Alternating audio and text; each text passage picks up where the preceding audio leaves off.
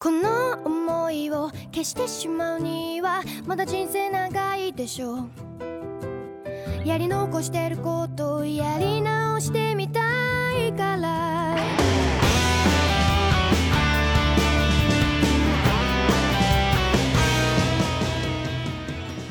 ，Hello，大家好，欢迎收听漫游引力钢之炼金术士，我是大周。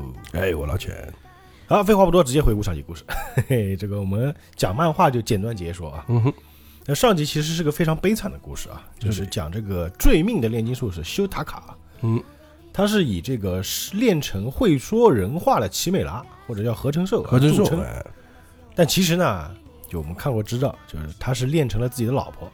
啊，结果呢，他为了两年之后的这个审查啊，又把自己的女儿给练了。跟他家狗哎，呃，这个也是炼金术士《钢之炼金术士》里面这个名场面啊，嗯，就是很多人看了这一幕啊，说妈第二集你就给我演这个，对对就觉得我操这个漫画真的很黑暗，啊，特别让人愤怒啊，对，非常愤怒。当然，这个人呢也受到制裁，那制裁他的人呢是一个叫做伤疤男的这个外号叫伤疤男的人，或者叫 Scar，Scarface，叫 Scar 啊，他是一个非常高大的这个壮汉，然后呢一头银发，然后呢这个脸脸上这个皮肤啊应该是比较黝黑的，额头前有一个 X 型的大伤疤啊，嗯。戴了一副墨镜，然后他的这个手啊，他跟普通炼金术不一样，他是摧毁。啊，那炼金术是就是分解再组合嘛，对对对，哎，而且很不巧的是，就是在路上就遇到了这个艾尔利克兄弟啊，然后直接就进入战斗了，非常快啊。对他这是他不用考虑的一个件对，因为这个 Scar 呢，他就是一直在猎杀这个国家炼金术士。嗯，只要知道你是，你就必死，这个一交上手呢，这个兄弟两个也知道啊，这家伙打不过，太恐怖了啊！嗯，太强，直接这个弟弟的这个钢铁之躯啊，直接被化掉了一半，就腿没了，嗯，躺在地上就瘫掉了。那站不起来了对。呗，，哥哥呢，就是也是靠着他这个机械铠啊，等于说是第一下哎没受伤，但第二下被他知道之后就发现哦，机械铠是吧？直接把你机械铠卸掉。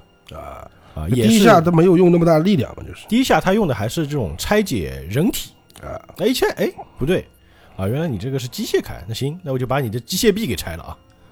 等于说兄弟两个就是一招秒啊，这个时候呢，在危机时刻感觉要死了，这个罗伊马斯场啊，这个上校到达啊，但不巧的是今天下雨，呃，虽然他非常帅气的说，哎呀，看我用这个火焰来制裁你啊，但是其实他在下雨天就是个废物啊，啊，对，差不多。啊，而且他应该没什么体术的一个人，那应该蛮弱的，说实话，嗯，不过还好，这个又出现一位比较感觉能跟斯卡尔的对着干的一个炼金术士啊，感觉一下就很壮实，会有体术的人，一个光头，哎，头上有一撮金毛的刘海啊，叫做 Alex Louis 阿姆斯特朗啊，我们简称嗯。阿姆斯特朗，他也是在这个漫画里面是一个比较比较可爱的一个角色啊，是啊，虽然看起来很壮，他主要那个发型，哎，对吧？那发型特别可爱，他如果他如果不是秃的话，嗯，他就是超人发型，哎，对对对，是是？还有他有那个小胡子，而且那个啊小胡子肩上是卷起来的，卷卷的啊。对的，啊，这非常的强壮，嗯，他叫做豪万之炼金术士。那上节结尾就是说到这儿啊，等于说这个 Scar 他是一个人要面对好几个，是的。他一帮宪兵嘛，啊，对就人多势众啊，有但是感，觉他不怂啊，一点都不怂啊。嗯，那我们今天继续来讲这个战斗啊。那这个 Scar 呢，看到又出来一个壮汉也是国家炼金术士，他说：“好啊，今天这个炼金术是一个接一个出现啊，就省了我一个个去找了。哎，对，对他来说是好事儿，对吧？这就是神明目前他这么认为的。这个就是神明的庇佑。哎，神保佑我，所以你们才来送嘛，对吧？对自己战斗力极其自信啊。但这个阿姆斯特朗呢，他说：“哼，你果然不肯撤退啊！既然如此呢，我对你的勇气表示一下敬意，让你就见识一下啊！”说着就扔了一个大石头出来，嗯把这个石头一下扔到了空中啊。然后呢，这个右臂甩了甩，他的那个拳头上带了一个指虎，上面有那个监测尖钉，然后这个他的那个指虎上面其实也有那个炼成阵。啊，对，啊，他就说啊，让你见识一下我阿姆斯特朗家代代相传的艺术般的炼金术啊。他每次都会说这句经典台词，说着就一拳啊打在了这块大石块上，说着呢，这个大石块就变成了一个长矛的尖头，啊，就飞了过去。这 Scar 呢头一偏，哎，就躲过了这个长矛。这根长矛非常粗啊，你可以理解为那种就骑士长枪。啊，差不多跟他脑袋差不多大了。哎，大家还记得我们讲啾啾的时候，嗯是吧？第一部打的哦，在那个宅邸里面啊，就是那个骑士长枪，啊，差不多对。而且这一下呢还没完啊，他说再来一拳，于是又一拳啊往地上打，这个地上的砖直接被打裂了，而这些砖呢就炼成了这种也是尖刺，嗯，感觉有点像那个什么，就是刺猬的刺，但是特别粗啊。秃木桩，哎哎，对对对，秃 木桩，但是那个秃木桩它是圆头，嗯它这个是尖头，嗯就嚓嚓嚓，就从地上刺出来，这理论上一样嘛。哎，差不多。它应该是炼成石头、啊，我知道金属之类的啊。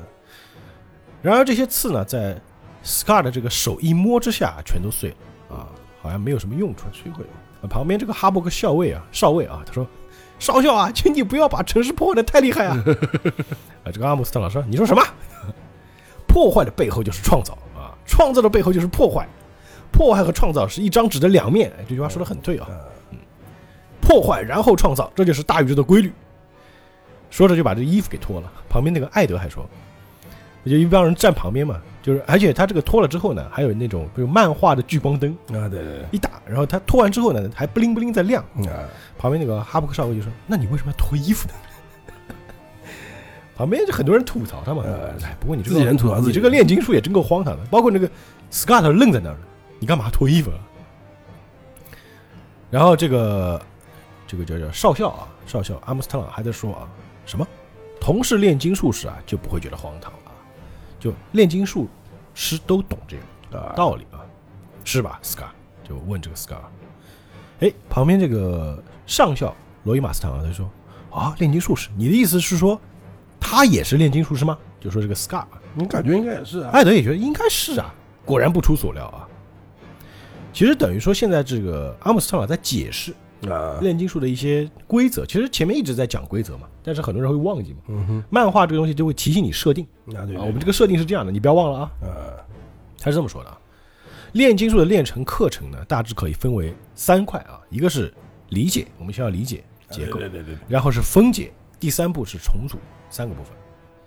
啊、原来如此。换言之呢，这个家伙啊，就这个 Scar 呢，等于说在第二步就停止了。啊，他直接我理解和分解，但是我不重组，嗯所以他能够把这些所谓的这个各种结构等于拆掉嘛，啊，所以旁边就有人就想，这个家伙啊自己也是炼金术士，那么他所说的神之道岂不是自相矛盾吗？对啊，对吧？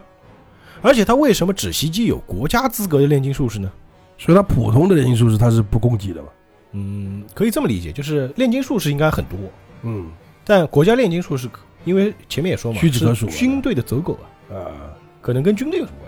他实际上是对抗的国家和军队，应该是。哎，对对对，这个 Scar 在和阿姆斯特朗的战斗当中呢，也在分析对方的战斗力啊。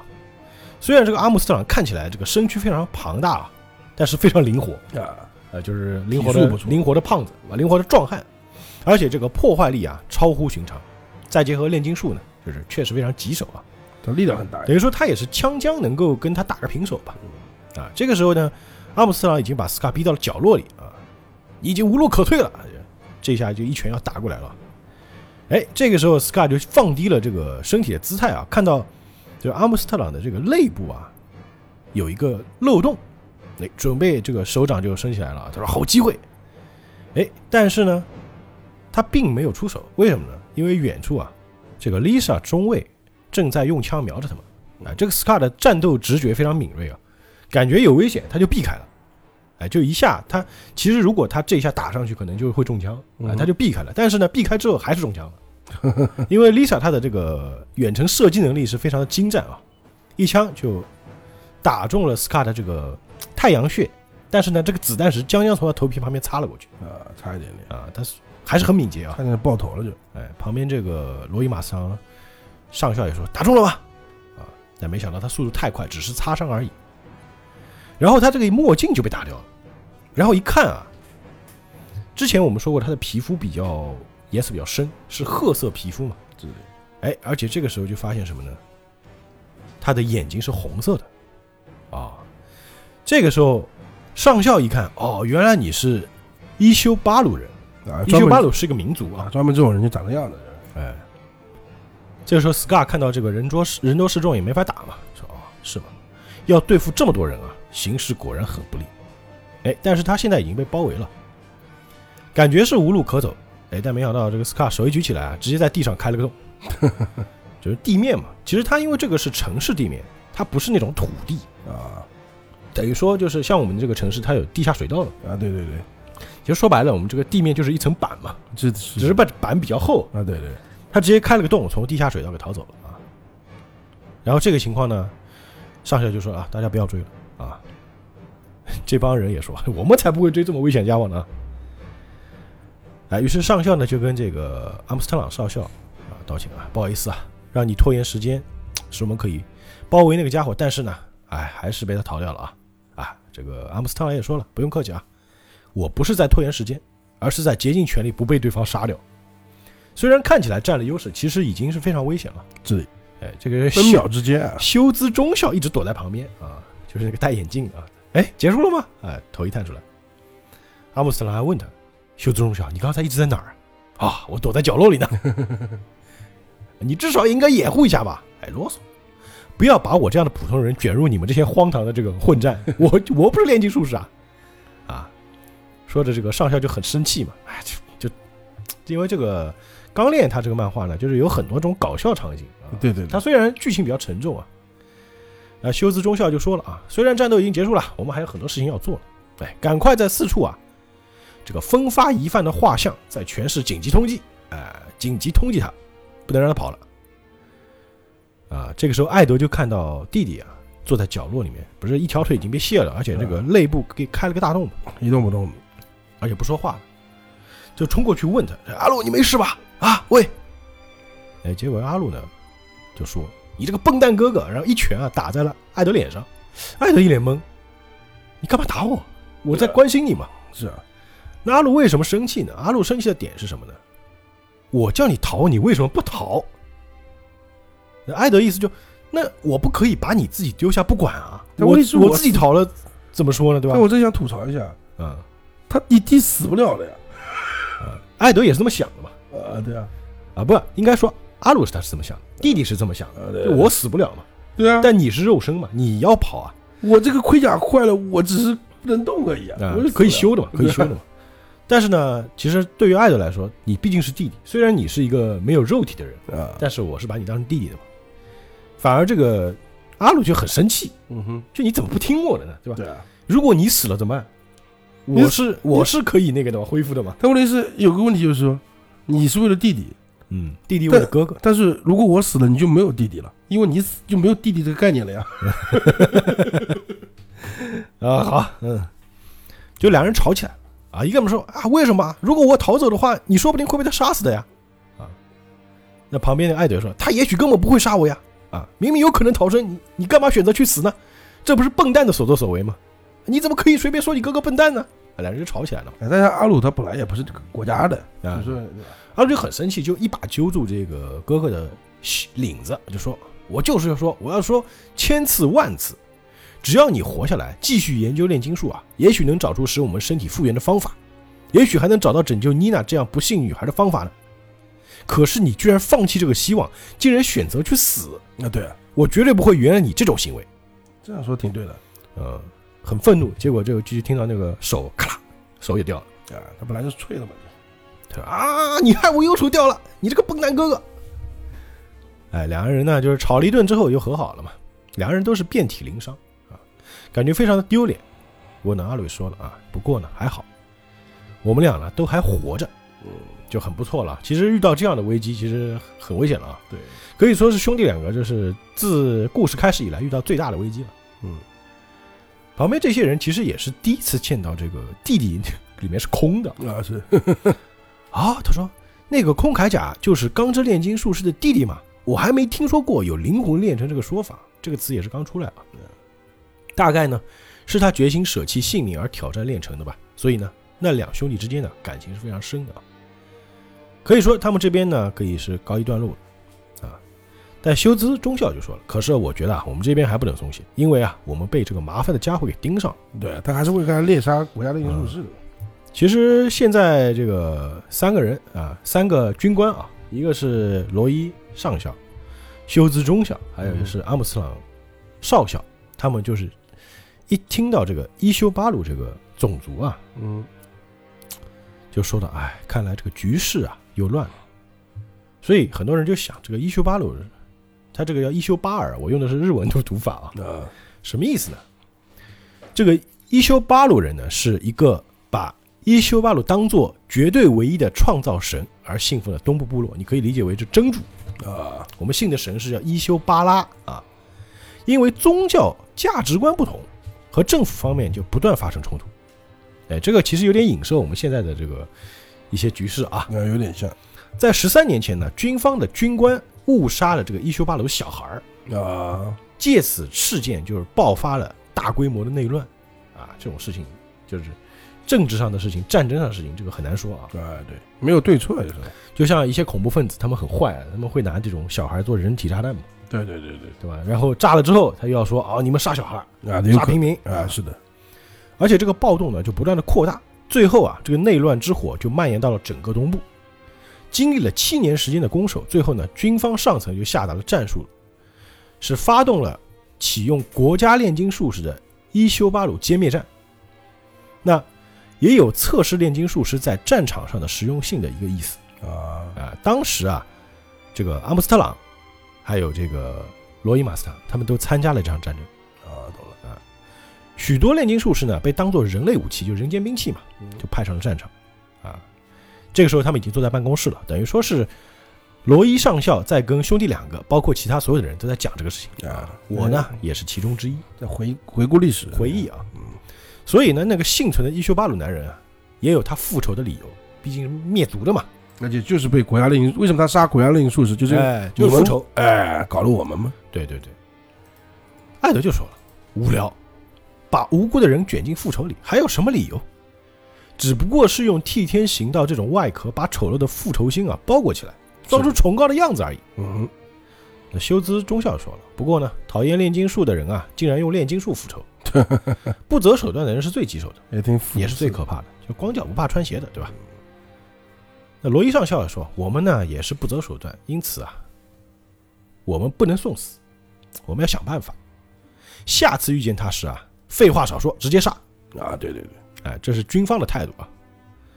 那修兹说了，好吧，行吧，令人不快的说话呢，就到此为止，我们就讲到这儿吧。这个埃尔利克兄弟啊，今后你们打算怎么办呢？艾德就想啊，嗯，我呢想修好这个阿路的铠甲，而且啊，我只有这一只手啊，我也用不了炼金术了。哎，旁边那个阿姆斯特朗就是肌肉啊，所以他只那衣服又脱了嘛。实际上就是爱德华，他只能双手。其实呢，我的理解是这样的啊，他单手也能练，但是他要画圈圈，啊，比较费时间。呃，懂了。而且他现在等于说生活也不变了，啊，对对。而且弟弟他总不能扛着走呀，啊，是是那没法走嘛，等于说要要人运的嘛。旁边这个这个阿姆斯特朗说：“哎，要我帮你修理吗？”然后衣服一脱又开始秀肌肉。这个阿鲁就说：“不用不用不用，谢谢啊。为什么不用？” 就比较搞笑嘛。那个阿姆斯特朗呢，就是属于那种动不动就要脱衣服秀肌肉的人，啊，嗯，有点 gay gay 的啊。这艾德也说了，为什么呢？是因为只有我知道阿鲁和铠甲的附着方法，就是他的灵魂是附着在铠甲上。啊，就如果说你们普通人来修炼成的铠甲，可能会产生问题他可能右手就动不了了。啊、也有可能，对吧？因为其实他的灵魂，你要想一个灵魂附在铠甲上，他不是说就一个壳往上一套，他的手脚要能动的呀。啊，对对对，他的灵魂你要能够控制那个盔甲的行是行动的，所以这个就他换个盔甲不行，可能只有他会是吧，就这个是只有我一个人会的事情啊。但是呢，我要恢复弟弟这个盔甲呢，首先我要让我的手臂复原。啊，现在我这一只手嘛，啊，Lisa 中尉也说了啊，说的也是，哎，用不了炼金术士的爱德华啊，只不过是一个口出狂言的小鬼而已。然后旁边这帮人就嗯，对，嚣张可恶的矮子，无能无能，都在骂他啊。结果这个爱德华就生气了嘛，啊，你们欺负我，毕竟小孩啊。嗯旁边阿鲁也说：“对不起啊，哥哥，我反驳不了他们。”那接下来要怎么办呢？有这个艾德说啊，哎，好了，没办法吧。这样吧，接下来我要去一趟我的整备师那里，就修理师嘛，修理工那边还有专门有这个，啊，等于说他要回他老家。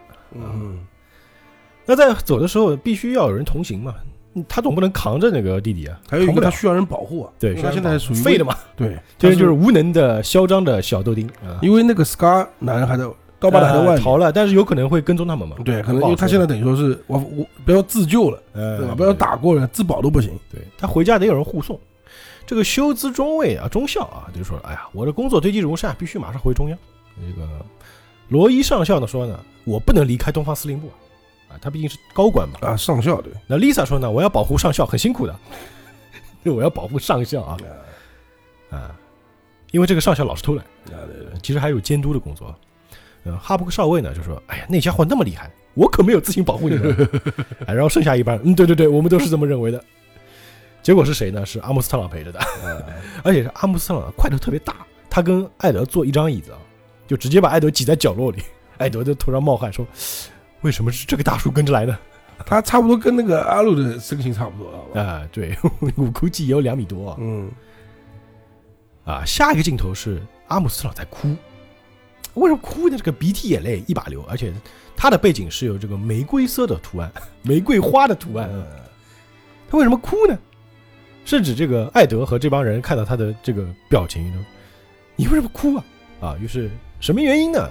这个阿姆斯特朗听了爱德华兄弟的故事啊，哎呦，太感动了，说：“为了令母亲复活的纯真之爱，还有宁愿舍弃自己的性命也要练成弟弟灵魂的热烈之爱，我好感动。”代表说着就去拥抱那个 爱德华代表他这个事情不是所有人都知道啊，啊，那个上校知道，其他人还不是很清楚，对吧？嗯，对对对对，他要去抱那个爱德华，而且一抱，你要知道他的体格，他一抱那个骨头咔啦咔啦响。哎，说你别过来，就跟那个上校说：“上校，你口风不是很紧啊。”这个上校也说：“哎呀呀，你看，他他一直问我，他一直追问我，对吧？我就只好把你过去说出来了嘛。”啊，于是呢，这个阿姆斯特朗就说了：“所以啊，在到这个一之殿之前，就是去你修好之前啊，我来当你保镖。”啊，就为什么是他？这前面哎为什么是他？来讲一下哎？对对对。艾德还说了啊，你在说什么糊涂话？我是不需要什么保镖的。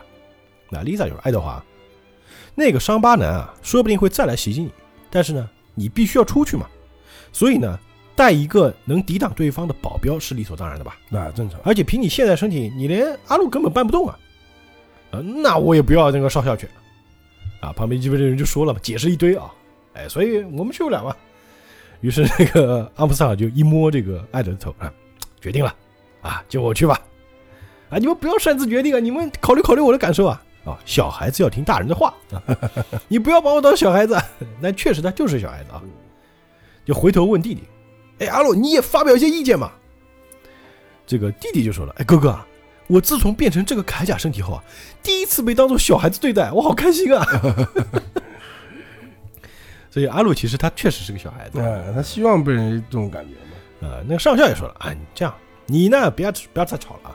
你再吵下去啊，我就当做是你抗命，哎，我就把你提交军事法庭，哎，我要审判你啊！” 哎说的那个音效啊笑啊。艾德其实他艾德其实是什么？他是有点傲娇的小孩。呃，你好卑鄙啊你！那既然如此决定呢，就等于说把这个阿鲁拿个大木板箱给打包了啊，然后包起来啊，他就蹲在那个箱子里，就跟那个什么人棍似的，对吧？人质那个哎，啊，这个阿姆斯特朗上校说了啊，当做行李托运啊，比车费还便宜，这样你就坐那个行李车厢啊。哎，这个阿鲁说，哎呀，变成这个身体之后啊，第一次被当做行李对待。就回头对爱德华说：“哎，这个爱德华，你也去赶快准备一下，你那个毛巾带了没有？啊？”他心里想：“你不要老是把我当小孩子行不行啊？这个烦死了，这是，有点日本文化啊，啊因为日本人小孩子特别受照顾嘛。对小学生啊，他必须带块毛巾在身上。啊，对对，要擦什么东西，对吧？而且呢，就是像我们，我想我们小时候也有嘛。哎，对，会带个手帕，啊，对对会别在那个胸口，啊，对对对就一般用来擦鼻涕的。所以是到时候把它当小孩看嘛。现在只是不用手帕了，现在用纸巾比较多啊。啊，对，在火车上呢，准备这个要出发了嘛。休斯中校呢就过来敲了敲玻璃，咚咚咚，一敲啊，他就跟这个艾德说啊，那司令部那些家伙呢，他们实在太忙啊，忙不过来，所以呢，让我来替他们送行啊。对了，这个罗伊呢有话转告你哦，上校，上校有什么话要说啊？他这么说的啊，善后处理很麻烦的，所以呢，不要死在我的管辖范围内，不然不放过你，你要死死远点啊！说完了。然后艾德说：“请转告他啊，明白，我绝对不会比你先死的，混蛋上校啊！”哎，果然这个修兹中将呢，啊，是呃，现在还没当中将，现在是中校啊。哎，这个这挺开心的，看到他很有活力嘛。哎，惹人讨厌的孩子呢，能活一万年，啊，可能是他们当地一句谚语啊。你和罗伊那家伙啊，肯定都能长命百岁，其实也是一种祝福嘛。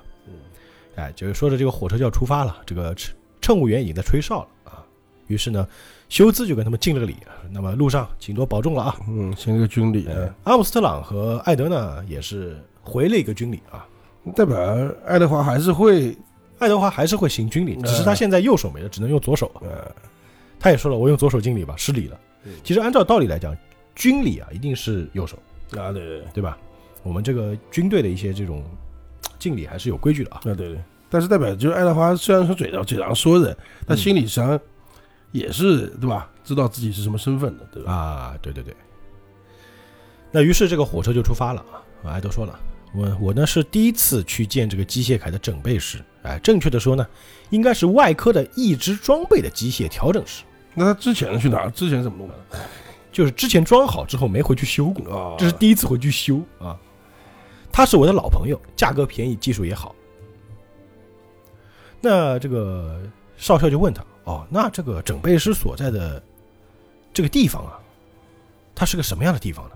啊，我告诉你，这是一个很偏僻的乡下，什么也没有啊。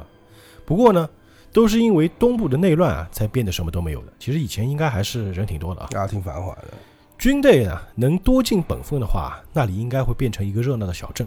嗯哼，哎这个其实少校听到这个话呢，就是觉得蛮刺耳的，嗯因为军队嘛，就是战争会影响这个城市的发展，啊，是的，啊，会影响很多人的生活嘛。啊，这个艾德就说了，是吧？很刺耳，是吧？那我再多说几句啊。其实那个地方啊，是一个很宁静的地方，说着他脸上就露出了笑容。呃，虽然什么都没有啊，但是也有很多城市里没有的东西，那就是我们兄弟俩的故乡，叫利塞布尔啊。嗯哎顺便问一句啊，你真的把这个阿鲁送上这部列车了吗？啊，放心放心，我办事你放心啊。然后镜头转到阿鲁这边，他在那个家畜车厢 啊，被放在一个纸箱子里面，不是纸箱子，应该是木头箱子，啊旁边都是绵羊啊，在咩的叫啊。我呢，怕他一个人会寂寞，是。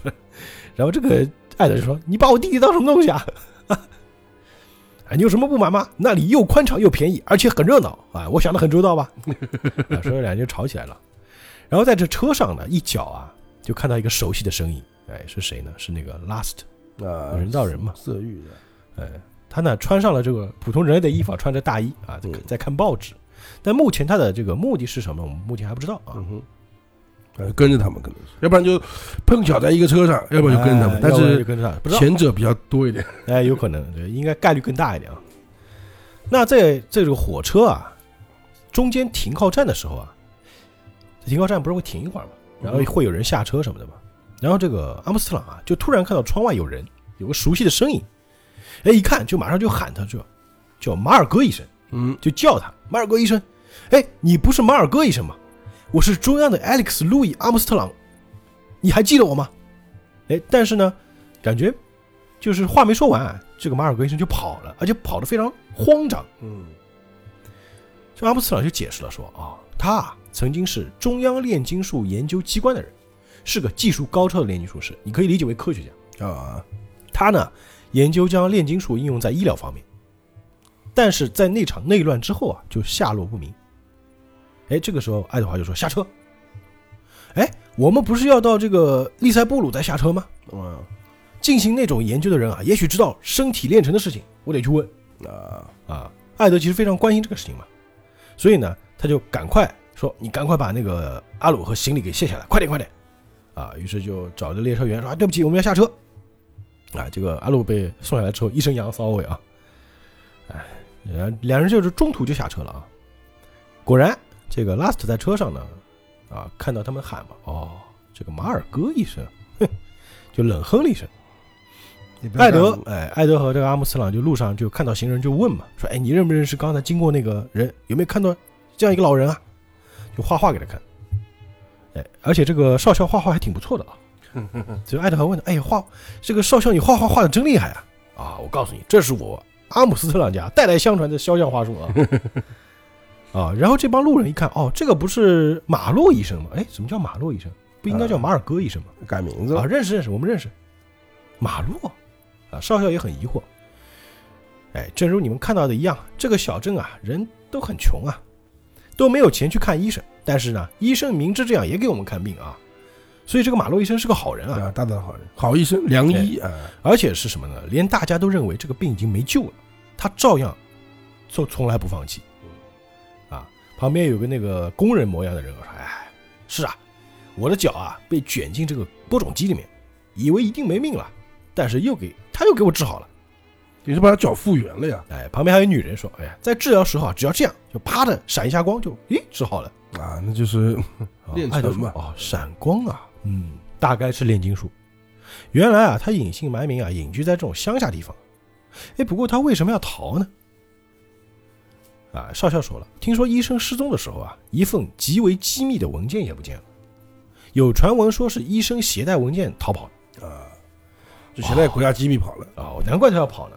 也许啊，他以为我们是机关的调查人员，是来抓他的。啊，对，于是他就顺着这个路人的指引，就来到了这个马尔格医生的家门口。嗯哼，这个门感觉是开着的，他就推门，吱就推门开进去，然后一看到，呃，面前一把枪对着自己，而且说完就啪直接开枪了。幸亏艾德躲得快，没打到。原来这个马尔格医生啊，他就把枪对着外面了，果然开枪了，还问你们来干什么？阿姆斯特朗说了啊，冷静一点，医生，你们是来带我回去的吗？我不想再回去了，哎，求求你们放过我。啊，不是这样的，请你听我说啊，你冷静一点，冷静一点。那你们是来杀我灭口的吗？啊，也不是，也不是，你先把枪放下，我不会上你们当的啊！就不管怎么说，就不听人好好说话。哎，说着呢，这个阿姆斯特朗直接把阿鲁给丢了过去，打一扔过去，直接把他砸晕。我我告诉你要冷静了，你给我冷静一点啊！哎，终于冷静下来了，他们就坐在这个马尔戈医生的客厅里面。哎，马尔戈医生就说话了：“我已经受不了了，尽管是上头的命令啊，但是啊，要我研究的那种东西啊。”唉，然后把它作为在东部内乱中大肆杀戮的工具，啊，那真是一场一场可怕的战争啊！死了太多无辜的人啊！他就觉得战争是有罪的，而且在战场上杀人的这些东西啊，是他研究的。啊，至于是什么东西呢，我们还不知道啊。他感觉是在忏悔啊，所以他要救人嘛，即使是有以我这条性命为代价，还是偿还不了自己所做的事情。啊，不过呢，我还是想尽力做些什么，所以啊，在这里当了一名医生。赎罪的，对阿姆斯朗就问他说：“你到底在研究什么？又偷了什么逃出来的？”其实他们也不知道，应该这是就是国家极度的机密因为他只是个少校啊，啊。对，少校其实官不大。然后这个马尔戈医生就说了一句话，让他们都惊到了。他说：“我制作了贤者之石，啊，这么牛逼，我逃出来的时候呢，带出来的东西啊，就是资料和石头。就是他做了我们之前那个炼金术那一期讲的，就是炼金术是真实炼金术是追求的终极圣物啊，啊，就是终极的目标，媒介啊。艾德一听，我操，你有石头？对我有石头，说就拿出一个小瓶子，这个小瓶子里面看起来是液体，哎他就在他们两个面前，三个人面前晃了晃。这就说，嗯这很像啊，就我们那那一期说的嘛，嗯，就各个地方它不一定是石头嘛，对有可能是粉状的，可对能是液体状的，对吧？永远不知道它到底是什么形态啊。艾德说：“石头这个东西是液体啊，就看着跟鲜血似的啊。”于是呢，这个马尔格医生就等于把这个瓶盖啊打开了，说呢滴了一滴，滴到这个桌子上，就看到这个液体啊一滴到桌上就凝固了。啊，就变成固就变成一个圆咕隆咚的石头。哎，这个医生跟继续说啊，这个石头啊，有叫哲学者之石，有叫天上之石，或者叫大炼金药、红色天朵拉，或者是第五实体，就各种各样的名字。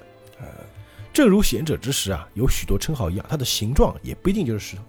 代表这个漫画家啊，在写这个考据过啊，做这个漫画之前啊嗯，对这个还是有一定研究的，也是看了一些哎未解之谜，就是也是我们，咱说实话，他如果能做过考据的，听过中文的话，应该也是我们听，比 也是我们早啊听友的，比我们早啊。其实这个石头，你可你说它是液体流到桌上之后，它也不是凝固了，它有点像那果冻似的，就你一戳它会咚咚咚咚咚咚的那种啊，波音波音那种感觉。啊，不过呢，啊，这医生继续讲，这完全是实验性的东西啊，是不知道什么时候就到极限而不可使用的半成品。啊，即使如此啊，在那场内乱中啊，它被秘密使用，发挥了巨大的威力。就和开头的很像，哎，艾德想，哦，半成品。那家伙就是那个教主啊，拥有的就是这个东西啊。就是随时可能坏掉，哎，但他想，尽管它是不完整的，但是既然可以人工制造，只要继续研究下去，要做出成品也不是梦啊。那，对对，既然半成品，对啊也就至少第一步完成了嘛。对啊，马尔戈医生，你可以让我看看你拿出来的资料吗？这医生一看啊，什么意思？你想要这东西干什么？阿姆斯特朗少校啊，这个小孩子到底是谁啊？哦，少校说这个啊是国家炼金术士。结果这个医生一听啊，就 皱着眉头啊，说？嗯连这样的小孩也，唉，是被费勇特权吸引取得的资格，是不是？真是太愚蠢了。在那场内乱之后啊，有多少作为人间兵器的术师忍受不了，忍受不了己方的做法交还了资格，就是他们放弃了国家炼金术的资格。你还我们都离开了，你还淌这个浑水干什么？对呀即便是如此，你你还要来吗？你还要淌这个浑水吗？艾德说：“我知道这个这种做法很愚蠢，但即使如此啊，为了达到目的，就算万夫所指，我也在所不惜。”哦，这个马尔戈医生其实一看他就知道了，再一看那个弟弟，啊，躺在那个盔甲那个哦，等于说其实艾德也把他的故事讲了一遍，啊我们就简单结说了啊。哦，原来如此，原来啊你是犯了禁忌，真是令人吃惊啊！想不到你竟然能够练成特定人物的灵魂。哎，如果是你的话，也许啊真能制造出完整的贤者之石。嗯呃，艾德一听哦，那就是你认可我了。对啊，哎，那么你那个资料给我看呀。接着医生还是说，我不能给你看资料。欠打的叫那为什么呢？啊，我的话已经说完了，你们回去吧。你也想要让身体恢复原状，不能为了这种微不足道的事情制造石头。啊，在他看来是微不足道的事情。艾德也火了，你说这个是微不足道的事情？阿姆斯朗说：“哎，医生不是这样的啊，啊。”但这医生不想听他们说话。你们还是不要看为妙啊，那是恶魔的研究。我觉得他是这么想的，嗯，就是你只是为了把身体换回来，但这个石头它不光是这个嘛，哎，它可能可以摧毁这个世界。像我们啊上一回故事讲的，贤者之石有两种说法嘛，一种是嗯可以成为世界之神，一种可能会毁灭世界，对不对？那医生后面一句话是什么呢？这个是恶魔的研究嘛？嗯，知道的话就会看见地狱。那就是毁世界毁灭嘛。对结果艾德都说什么呢？我早就见过地狱了。你把真理之门当地狱看也不对呀、呃，他所谓的地狱就是等于说他练成妈妈的失败嘛。我知道，我知道。但这个医生还是说不行啊，你们回去吧，就送客了嘛。但看到艾德和阿姆斯特朗走了之后呢，他就回想起艾德说的那句话，嗯，叫我早就见过地狱。是，这个医生啊，也是若有所思啊。那现在他们离开了医生的家呢，哎，怎么办呢？现在他也不肯给资料嘛，而且这个是中途我们临时到这儿的嘛，现在我们还是残疾人嘛，对不对？那我们要走嘛。然后这个少校说啊，嗯，虽然看不到资料，但用武力还是可以把石头抢过来的吧，对吧？艾德也说，哎，我真的恨不得啊，就把这个石头抢过来，但是啊，我想起去这个马尔戈家路上遇到的人们啊，把这个小镇的支柱夺走，就算身体能复原，以后我的良心也会过意不去。奶奶还是个好人嘛。哎，算了，我们再找别的方法吧，是吧？就指指旁边看看阿鲁，是不是？阿鲁也说，嗯，他们两人还比较善良。阿鲁啥有时候，我觉得阿鲁有时候也挺无所谓的。其实阿鲁是最有所谓的，照理照理讲按，道来说啊，艾德也朝这个少校说：“少校，你也没问题吧？这样，我们不向中央报告这个马尔戈做的事情，好不好？”嗯哼，啊，少校就点点头，嗯，我们今天呢，只是遇见了一个叫做马洛的小镇医生，这这样也是好人啊。嗯，像他们炼术士啊都是好人。对对对对，唉，怎么办呢？本来是好不容易有点线索了呀，现在要从头开始了，道路好长啊，真受不了。然后这个准备他们要走的时候啊，这个医生又来了啊，其实他是紧赶慢赶追着他们来的，而且气喘吁吁，感觉是跑着来的啊，就拿了一个信封，跟这个艾德说啊，这是我藏研究资料的地方，藏啊，藏资料的地方，他给他他肯定不会放身上的嘛。啊，对对，他给他一个藏宝图，对，对，他就把信封交给了艾德啊，只要你知道了也不后悔的话，就请看这个。然后你要在真相的深处啊，再挖掘真相。哎，看来真相之后还有真相。但是说完这个话之后呢，他又摇摇头说：“哎呀，不，这是多余的。”马尔戈医生呢也没多说什么啊，最后就回头挥挥手跟他们道别啊，最后说道：“祝你们的身体啊早日复原。”艾德和阿姆斯特朗呢，本来是以为毫无收获了，呃，没想到这个医生又把这个资料给了他们啊，也是对他表示感谢啊。医生回到家之后，关上门啊，就舒了一口气，感觉一块石头落了地啊。那，也是，但是突然就背后响起个声音：“ 好久不见，马尔哥。”谁呀、是那个 Last。呃，没想到监视那个钢之小子啊，竟然还会有意想不到的收获。啊，他本来只是监视他而已。哎，看来这个马尔哥认识他，一看到特别紧张，直接靠在墙上。啊，不用担心，不用担心，我不是来带你回去的啊。就算你不在啊，你的部下接替你，干的也很不错。什么？啊难道你们还在制造那种东西吗？啊，看来应该说的就是闲聊之事啊。嗯哼，不然他们之前那个哪来的？对拉斯继续讲：“哎呀呀，是我们告诉你怎么制造贤者之石的，你怎么忘记了？真伤脑筋。即使你不在，没有资料也不会阻碍研究进行。那只是你拿出来的资料呢，给一般人看完全无关痛痒，但是啊，给那个孩子、那个术士啊看到之后啊，就会有很多麻烦了。啊，你也是隐约感觉到了，所以才从研究所逃走的，对不对？”马尔哥说：“果然不出所料啊，我还一直祈求是我想错了，祈求那只是噩梦。你这个恶魔，哎，说着就想去摸枪啊，因为枪就放桌上嘛，呃，刚还开过，但是手将要摸到还没摸到，就是肩膀已经被拉斯的这个手指给刺穿了，他嚓一下就肩膀上刺个洞，钉在了墙上，他非常痛苦的惨叫。啊，你不要轻举妄动啊！偷来的资料的隐藏的地方啊，你已经告诉那个孩子了，对吧？啊，你在说什么？我什么都不知道啊！你别装傻！哎，说着 他就把那个手指头啊就绞了一下，呃，伤口上绞了一下，一根枕头啊。我很忙的，没有时间和你说废话啊。马尔哥呢，就忍着疼痛说：“那个孩子很聪明的，看见那些资料，他迟早会找出真相，会发现你们企图要做的事情。”哦，这个拉瑟说了：“我会让他那样做吗？哦，让他那么做啊？哼，你做不了什么，因为你现现在就会死在这里。”哎，这个马尔哥呢，其实他也是炼金术士，那对对对，他手上流下来的鲜血流到手指头上，他就偷偷的在这个墙上画了个炼成阵，啊，哎，墙壁就直接炼成了一个那种石头的尖刺，直接一下就把这个拉斯的腹部给刺穿了，啊，一口鲜血啪就吐了出来，啊，你疏忽大意了吧？但是没想到这个拉斯特被刺过之后啊，好像并没事儿，他说好过分啊，我已经死过一次了呀。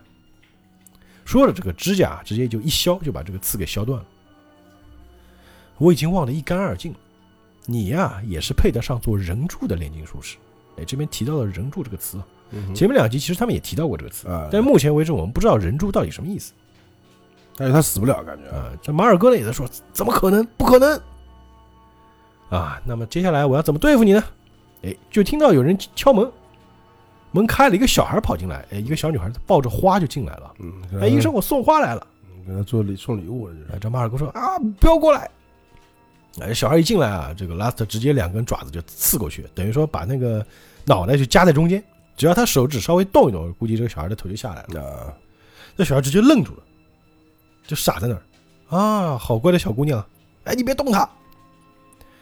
马尔哥啊，只要我稍微扭转手指啊，你知道他会怎么样吗？啊，你不要不要，那个孩子，他跟这个事情没有关系啊。我不是想问这些，你快说啊，说什么？啊，马尔哥说了，我告诉那个孩子啊，资料隐藏的地方在哪儿？啊，就我们是又把视角转到艾德这边，他就把那个信封打开了嘛。上面写的是什么呢？是国立中央图书馆第一分馆，下面有那个马尔哥的署名啊，但问题是这个哪怕知道了也没意义啊，他只是告诉他地方嘛，啊，对，这个要找，我觉得很大一个因为它是资料，资料藏哪里呢？藏在图书馆。啊，有句话说嘛，就是想要藏一棵树，要藏哪里？藏在森林里嘛。嗯哦，那里的藏书量是非同小可。这艾德一看，哦，这里有石头的线索，看了一下弟弟，走，我们上路啊，就要去这个地方。那不是应该先治好自己吗？应该是这个意思吧，肯定要先去治嘛治好了再去嘛。但他们现在有目标了，以前是本来没有目标，随便乱找的呀，那对对对，对吧？你想到哪儿去哪儿嘛。现在至少你有一个比较具体的目标，你要去找什么，虽然说应该也挺难找，也很难找啊。那我们再把镜头回到这个马尔哥的家里，哎，看样子这个马尔哥应该把这个地点告诉了拉斯特啊。他说：“你真本事啊，把东西藏在国立中央图书馆，哼，我还以为你啊把东西带走了呢。”这马尔哥呢也问：“你们到底是什么人？人柱到底是什么意思？”看来他也不明白啊，什么是人柱啊？拉斯说：“放心啊，很快呢，你就能亲手感受到了。在那之前啊，就放你一条生路，马尔哥。哎，人柱听起来很像《火影忍者》里面的人柱力啊。啊，是吧？这人柱到底是干什么的？我们目前还不知道。还有啊，你不要再企图逃走或者妨碍我们的工作啊！如果你敢轻举妄动的话呢，我就让这个小镇从地图上消失。啊，哎，这个威胁已经够严重了了。就他看样子，他们的能力是能够消失，呃，消灭啊，消灭一个城镇的人，啊，非常恐怖啊！再加上抓不人软肋，哎，对对对，知道你不怕死，说实话，知道你这个就是哎，你不怕死，我就不让你死嘛，啊，对对对，我就让你害怕失去的东西死掉。像这个像这个嘛，他这个医生肯定是无所谓自己死，到底活着他赎罪了嘛，但但是本来就只是觉得自己是个罪人，是不哎是？但是他不想看到无辜人死掉。啊，对对对，所以就靠这个来威胁就。是有时候讲句不好听啊，你对付正派啊，真的太多手段了。哎，对对对。然后这 Last 说呢，啊，接接下来呢，虽然对不起这个钢之小子啊，我要去抢先一步去处理这个资料。啊，等于说现在 Last 和这个艾德兄弟啊，他们的目标是相同的，但是有他们都要找资料。有个问题啊，嗯，中央那个什么图书馆啊，应该不是这个女的想去就去的呀。中央国立中央图书馆应该是有特权的人才能去用的，啊，对啊，就是等于说，你就理为理解为北京图书馆。啊，对对对，或者干嘛更大型的，啊，就有人保护的嘛，那就完了，对吧？就至少就是这一集里面呢，我们就知道了这个艾德他们要找这个贤者之石啊，他是造出来的。啊，哎，至于用什么方式造出来，他现在就要去找到这个资料。但是那个是个半成品的，半成品。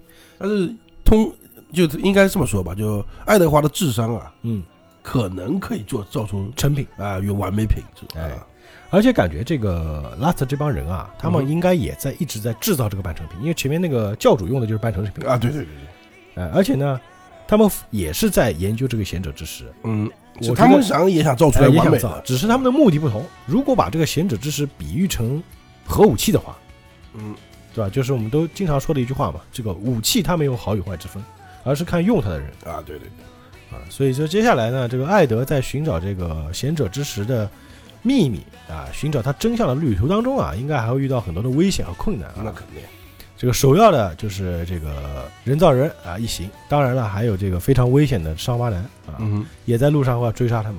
那接下来这个兄弟两个的行程，他们中间又会遇到什么样的困难呢？那我们在下周六的同一时间啊，大家继续来听。我们这个超前听节目呢是在每周六发布啊，嗯哼，然后我们每次发布之后呢，它会有一周的时间啊，一周过了之后，我会把这个节目再放到前面，让之前没有听到的朋友再听一遍。是的，啊，所以大家不用担心啊。如果有西米团的朋友可以直接听，如果没有西米团的朋友呢，可以等一周再听。如果你等不及呢，就买个西米团，这是最简单方式。哎，对对对对对，那我们下期节目再见，愿引力与你同在，拜拜。